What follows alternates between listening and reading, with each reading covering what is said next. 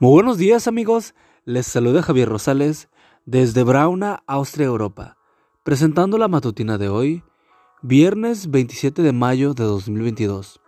La matutina de jóvenes lleva por título Ocuparse del Espíritu.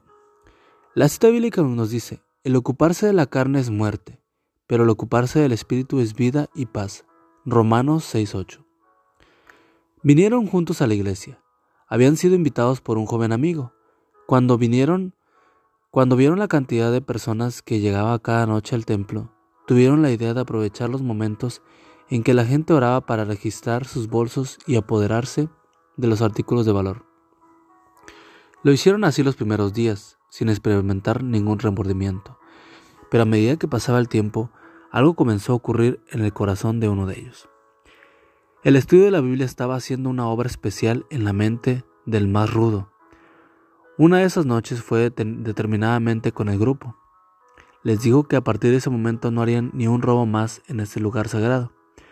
Expresó que no era correcto profanar aquel lugar y les pidió concentrarse en las exposiciones de las Biblias. No pasó mucho tiempo cuando en medio de una ceremonia bautismal, aquel joven pandillero experimentó el llamado directo de Dios. Sin vacilación, se puso de pie y les dijo a los otros tres acompañantes, tenemos ahora la oportunidad de encontrar perdón por los errores del pasado y empezar una vida diferente. Invitó a sus compañeros de andanzas a bautizarse para empezar una nueva vida y sin vacilar se encaminaron a la parte de atrás, donde estaban preparando a los catecúmenos para pasar por las aguas del bautismo.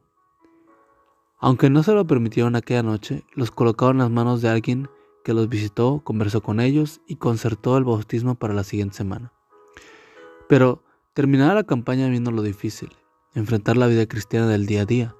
Dos de ellos se asociaron con personas maduras en la fe, que les enseñaron los rudimentos del cristianismo, tiempo para la oración, la lectura y el estudio de la Biblia. Aprendieron también las cosas que tenían que poner a un lado de la vida pasada. Hoy, después de 40 años, siguen siendo cristianos. Los otros dos, aunque asistieron por un tiempo, no se ocuparon de su crecimiento ni se dejaron ayudar. Hoy siguen viviendo vidas angustiosas y llenas de sobresaltos y sin sabores. Apreciado joven, aparta tiempo hoy para crecer espiritualmente. Dios te dice, ocúpate de crecer y conocerme cada día, cada día más.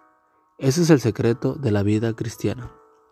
Amigo y amiga, recuerda que Cristo viene pronto y debemos de prepararnos y debemos ayudar a otros también para que se preparen, porque recuerda que el cielo no será el mismo si tú no estás allí. Nos escuchamos hasta mañana. Hasta pronto.